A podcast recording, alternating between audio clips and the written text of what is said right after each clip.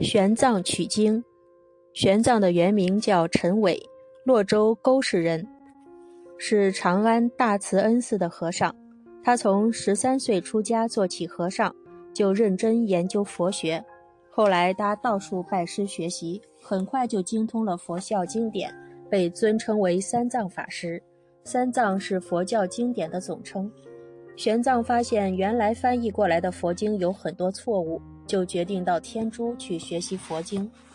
公元六二九年，当时唐朝还没有实现全国的统一，突厥经常侵扰中原，边塞局势不稳，唐朝政府禁止出国。玄奘上书朝廷，要求出国取经，被拒绝。这年秋天，长安闹饥荒，朝廷同意僧侣外出救食。玄奘趁机离开长安，来到边塞重镇凉州。凉州都督执行朝廷命令，逼令玄奘返回长安。幸得当地高僧的帮助，得以逃避禁令。他昼伏夜行，风餐露宿。到瓜州时，朝廷的通缉令也到了。瓜州州吏为他这种立志求经、勇往直前的精神打动，毅然放他西行。途中，他结识了一个西域人。并请他做向导。玄奘越过玉门关不久，向导就跑了。他独自一人继续赶路，进入大戈壁。八百里的沙漠，上无飞鸟，下无走兽，他迷路了。慌乱中又弄翻了水袋，但他曾经发誓，宁可西行而死，绝不东归而生，便继续西行。几天后，他昏倒在沙漠里，幸而离绿绿洲不远。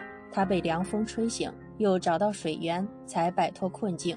出了大沙漠，玄奘经伊吾国来到高昌国。高昌王屈文泰也笃信佛教，听说玄奘是大唐来的高僧，十分敬重，请他讲经，还恳切地要他留在高昌。玄奘坚决不肯，屈文泰没法挽留，就给玄奘备好行装，派了二十五人，带着三十匹马。护送，还写信给沿路二十四国的国王，请他们保护玄奘安全过境。玄奘带着一行人马越过雪山冰河，经历了千辛万苦，到达碎叶城，在吉尔吉斯北部托克马克附近，西突厥可汗接待了他们。从那以后，玄奘一路上十分顺利，通过西域各国进入到天竺。天竺摩揭陀国有一座古老的叫做那烂陀的大寺院，寺里有个戒贤法师，是天竺有名的大学者。玄奘来到那烂陀寺，跟着戒贤法师学习。五年后，他把那里的经全部学会了。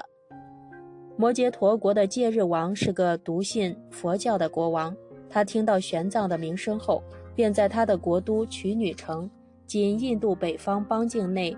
卡兹济为玄奘开了一个隆重的讲学聚会，天竺十八个国的国王和三千多高僧都参加了。戒日王请玄奘在会上讲经说法，还让大家讨论。会议开了十八天，大家十分佩服玄奘的精彩演演讲，没有一个人提出不同的意见。最后，戒日王派人举起玄奘的袈裟，宣布讲学圆满成功。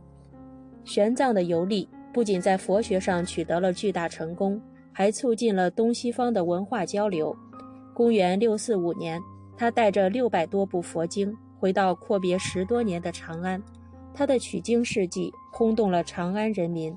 在长安西郊，他受到朝野僧侣空城出关的热烈欢迎。不久，唐太宗又召见了他，随后下令组织规模宏大的议场。调集高僧协助玄奘翻译佛经。十九年中，他共译经论七十四部，一千三百三十五卷。